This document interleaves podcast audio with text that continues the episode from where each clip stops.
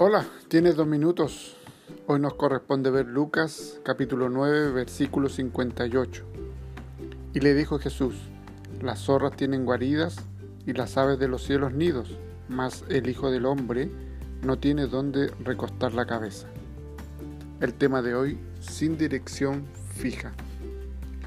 Recientemente tuve la oportunidad de acompañar a un equipo cristiano de televisión buscando imágenes para un programa titulado Cristo para todas las naciones.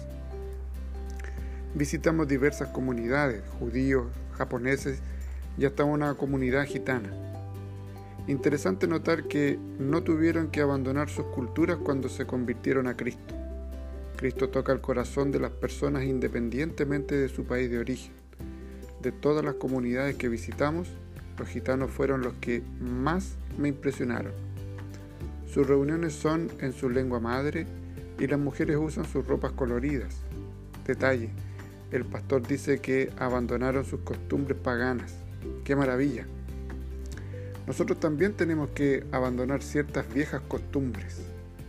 El apóstol Pablo en la carta a los Gálatas habla acerca de falsas doctrinas.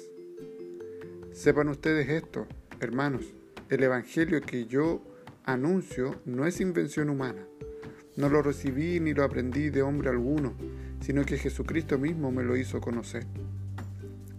Jesús vivió como gitano, un día acá, otro más allá, pero nunca perdió su meta.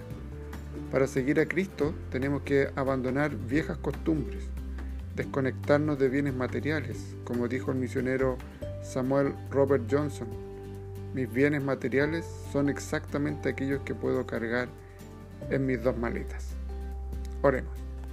Señor Dios, enséñanos a apoyar a los que no tienen hogar y también a los misioneros, que son verdaderos peregrinos en la divulgación del Evangelio. En el nombre de Jesús. Amén. Que el Señor te bendiga y gracias por tu tiempo.